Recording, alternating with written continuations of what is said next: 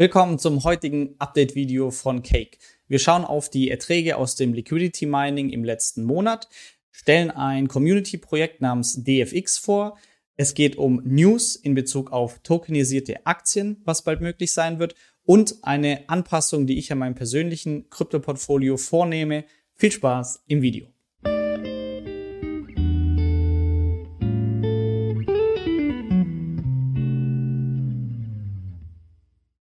Starten wir direkt rein. Wie immer, Update, wie läuft's bisher? Ich nutze ja meine kleine zusammengestrickte Excel-Datei. Die ist auch als Vorlage verlinkt ähm, in der Beschreibung. Und wir schauen uns einmal an, wie war der letzte Monat September.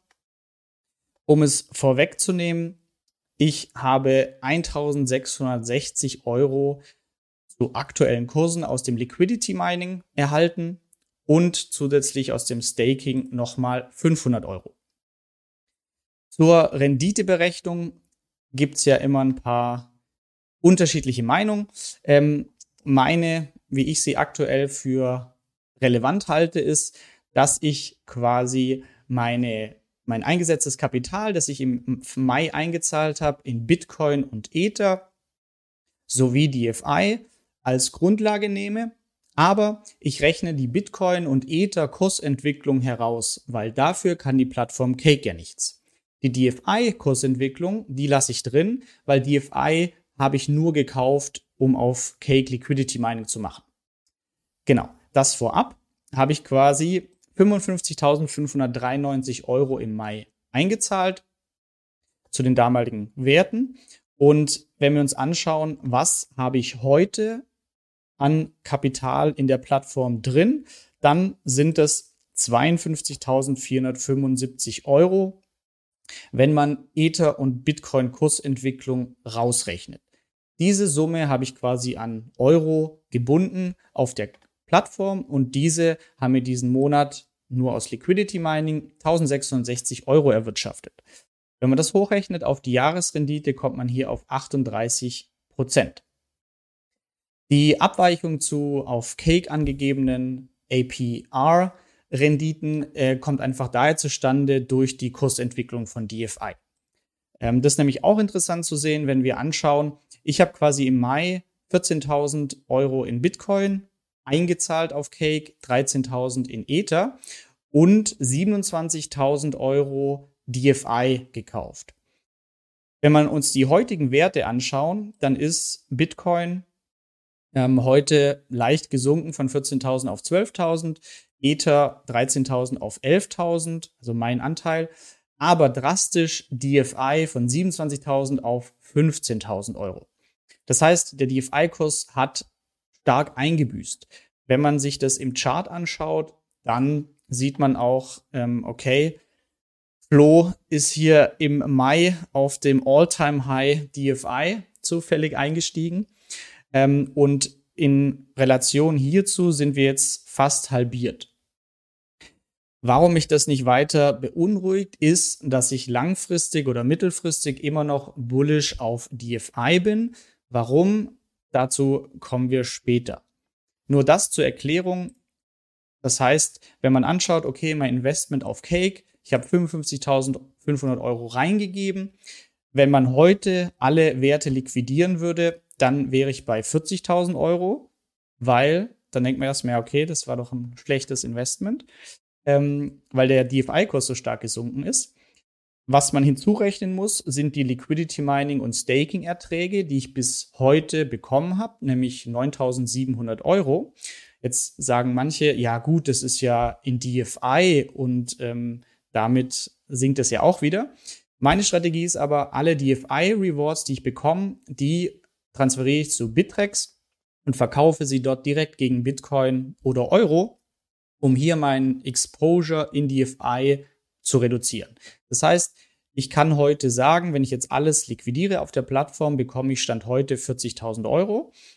Und diese 9.700 Euro Rewards, die ich erhalten habe, die habe ich bereits schon entweder in Bitcoin oder in Euro umgetauscht auf Bittrex. Das heißt, da ist kein Risiko mehr drin, sondern Stand Heute, wenn ich ähm, das alles liquidieren würde, dann, genau, wäre ich bei 52, 53.300 Euro. Ähm, korrekt. Genau, also das nur als Hintergrund. Das heißt, bis jetzt war das Investment insgesamt noch nicht gut. Ähm, vor allem sind hier Steuern noch nicht berücksichtigt. Ist ja auch eine Geschichte für sich. Aber wenn wir vom Worst Case ausgehen, hier nochmal 40 Prozent Steuern zu zahlen auf die Erträge, dann bis, bis jetzt das ganze Cake Investment äh, ROI negativ, also bisher Geld verloren. Aber alles Buchverlust. Ähm, und was man hier auch ganz stark sieht, also das nur zur Klarheit, das heißt, dieser Cashflow, das ist zwar nett, 1600 Euro monatlich, deshalb nutze ich das ja auch. Ich möchte einmal testen, laufend Erträge zu erwirtschaften. Aber was man auch dazu sagen muss, und da noch Danke an Unmatched und viele andere, die immer fleißig und sachlich gut ähm, kommentieren. Insgesamt ist es mein Cake-Investment noch nicht, ähm, noch nicht äh, positiv. Warum mich das aber noch nicht beunruhigt, ist, dass es einfach extrem davon abhängt, wie sich der DFI-Kurs entwickelt. Und das haben wir gerade gesehen. Er hat sich quasi vom All-Time-High hier bei 4,60 Dollar ähm, halbiert. Ähm, schauen wir mal, wie es weitergeht. Ich glaube, es wird weiter nach oben gehen, wegen unter anderem interessanten Punkten, auf die ich gleich eingehe. Also das zur Erklärung. Meine Rendite, wenn ich das berechne, ich habe aktuell 52.000 Euro gebunden auf der Plattform. Dafür den Cashflow aus Liquidity Mining liege ich bei 38 Prozent per annum. Was man jetzt sagt, ja, das ist ja viel weniger als 82 Prozent hier noch im Juni. Aber ich ähm, ja, vergleiche das natürlich mit anderen Assetklassen und da lassen sich 38 Prozent immer noch gut sehen. Staking berücksichtige ich nicht, aber gab zusätzlich auch nochmal 500 Euro. Aber ich nehme mein Staking quasi immer nur einen Monat und dann ziehe ich alle DFI ab und tausche sie in Bitcoin oder Euro, um hier das Risiko rauszunehmen. Gut, das zum Stand ähm, auf Cake. Und dann schauen wir uns eine weitere interessante Sache an, die jetzt auch begründet, warum ich mir vorstellen kann, dass DFI im Kurs mittelfristig steigt. Und zwar, deshalb bin ich auch ursprünglich eingestiegen, weil wenn wir in die Roadmap von DeFi Chain schauen, dann haben wir neben der Mobile App, die es schon gibt, in Q4 noch eine interessante Sache eingeplant. Trustless On-Chain Stocks, Commodities and Currencies. Was so viel heißt wie tokenisierte Aktien sollen handelbar sein. Und das ist für mich eine super interessante Geschichte, weil hier auch die Schnittstelle besteht zwischen den Aktieninvestoren, ähm, die jetzt vielleicht in Krypto aktiv werden wollen, kann ich bald synthetische Aktien kaufen. Und ähm, ja, zur Erklärung gleich, nur einmal vorab, das waren auch die News. Julian Hoss hat hier getwittert nach einem einzigen Interview auf dem Nasdaq YouTube-Channel und DeFi Chain Community ähm, geht durch die Decke. Was war passiert? Ähm, Nasdaq, die zweitgrößte Börse in den USA nach oder insgesamt nach Marktkapitalisierung nach der New York Stock Exchange, hat die ja, Zusammenarbeit mit der DeFi Chain kommuniziert und Julian wurde interviewt auf dem YouTube-Channel von Nasdaq. Das Video ist allerdings nicht mehr online. Es kommt später wieder, weil es erst alles komplett umgesetzt sein muss. Aber Bloomberg hat das auch aufgegriffen und erwähnt hier zum ersten Mal DeFi Chain to offer tokenized versions of Apple, Tesla und so weiter.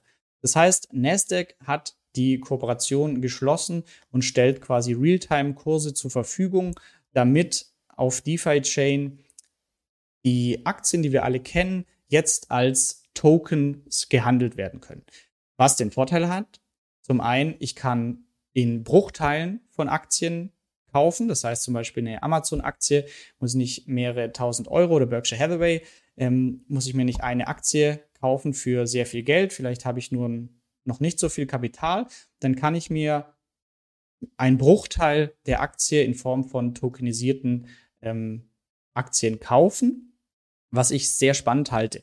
Insgesamt sind es natürlich keine echten Aktien, sondern nur synthetische Aktien, die zustande kommen, indem ich mir einfach, indem sie eins zu eins den Aktienkurs abbilden, zum Beispiel von Apple. Das heißt, dieser Token entwickelt sich dann im Wert genauso, wie es der Apple-Kurs tut. Ähm, das auf jeden Fall eine interessante Neuigkeit, die so auch geplant war, aber wir sind hier scheinbar on track, was die Zeitleiste angeht. Und ähm, ja, das war eben das Interview Nasdaq und Julian. Und das ist für mich ein Punkt, das heißt, in naher Zukunft, Q3, äh, Q4, kann ich tokenisierte Aktien und Commodities, also Rohstoffe, handeln ähm, über die DeFi-Chain. Das heißt, ich kann es 24-7 machen. Das ist nicht mehr an die Börsenhandelszeiten geknüpft, sondern kann es wie Kryptowährung auch ähm, jeden Tag handeln. Und ja, das könnte für mich so ein Treiber sein, warum jetzt noch viel mehr Nutzer auf DeFi-Chain aufmerksam werden. Und mehr Nutzer heißt mehr Nachfrage. Deshalb könnte sich die DFI-Kursentwicklung auch sehr positiv ähm, ja, weiter, weiterlaufen in den nächsten Monaten, Jahren. Deshalb mein, meine Bullishness, warum ich mich, mir hier keine Gedanken mache, dass der DeFi-Kurs im Vergleich zu Mai sehr niedrig ist. In dem Zusammenhang auch noch ein Shoutout für ein Community-Projekt und zwar DFX. Ähm, DFX.Swiss wurde gelauncht, eine Decentralized Finance Exchange. Ist alles als Community-Projekt ähm, gestartet rund um Robert äh, Talk. Ähm, hier verlinke ich auch in der Beschreibung noch ein cooles Video von Santiago, der ihn interviewt hat, den CEO von DFX. Und was mir gefällt ist, das ist so ein bisschen wie bei unserer Monetas Finanz-App, die wir aktuell äh, starten.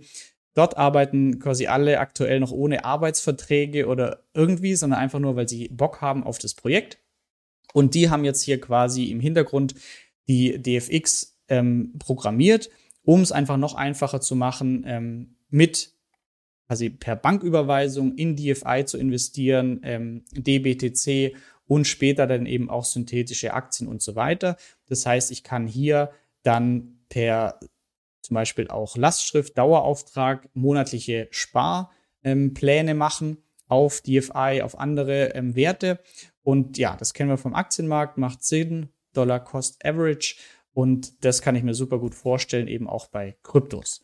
Also wer hier ähm, noch was darüber erfahren will, Link zum Video unten und die Seite dfx.swiss. Dann kommen wir als letztes noch zu meiner persönlichen ähm, Portfolioaufteilung. Und zwar ähm, führe ich hier eine Anpassung aus und werde mein Investment auf Cake reduzieren. Vorab, das mache ich nicht, weil ich Cake heute schlechter finde als zum ersten Tag, an dem ich investiert habe. Ich finde es gleich gut oder sogar besser wie beim ersten Tag. Also die Investmenthypothese ist intakt.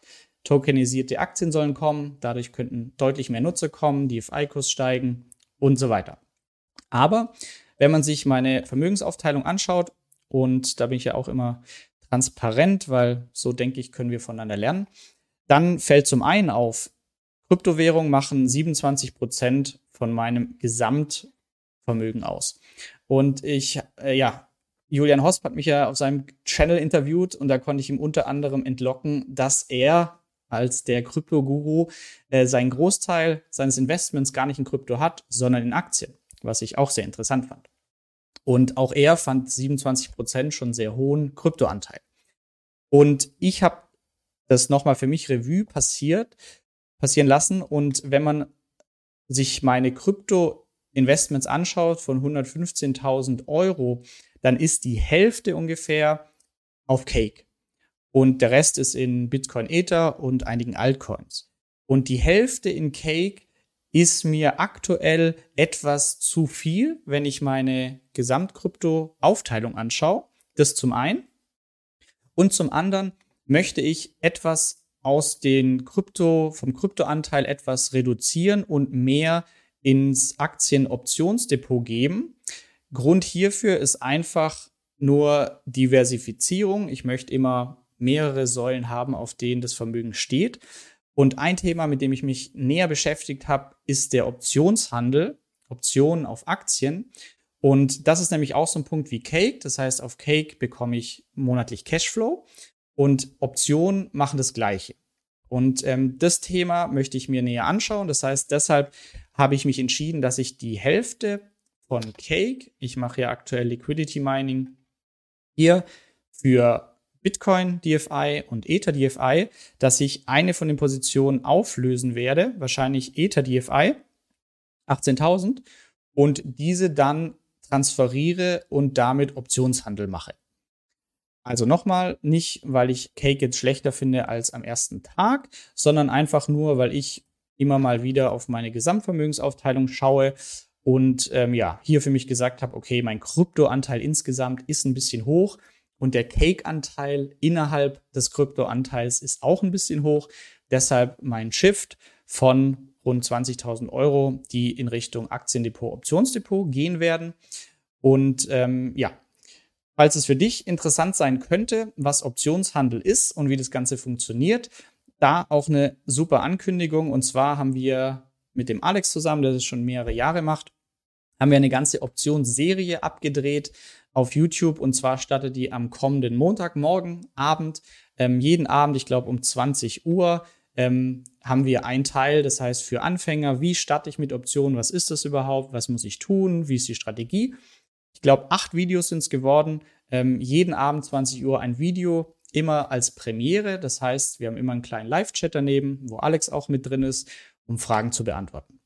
Danke, dass du bei dieser Podcast-Folge dabei warst. Du konntest was mitnehmen, leite ihn gern an deine Freunde weiter, die mit dir Vermögen aufbauen wollen. Geteilte Freude ist doppelte Freude. Alle wichtigen Links der Folge findest du in den Show Notes. Wenn du den Geldschnurrbart Podcast aktiv mitgestalten möchtest, verlinke Geldschnurrbart auf Instagram und stell uns deine Frage. Vielleicht ist sie dann schon bald Thema in einer neuen Folge. Ansonsten hilft uns jede Bewertung auf iTunes oder Spotify. Vielen Dank dafür. Auf das unser Vermögen und unsere Zufriedenheit weiter wachsen. Bis zum nächsten Mal, dein Geldschnurrbart.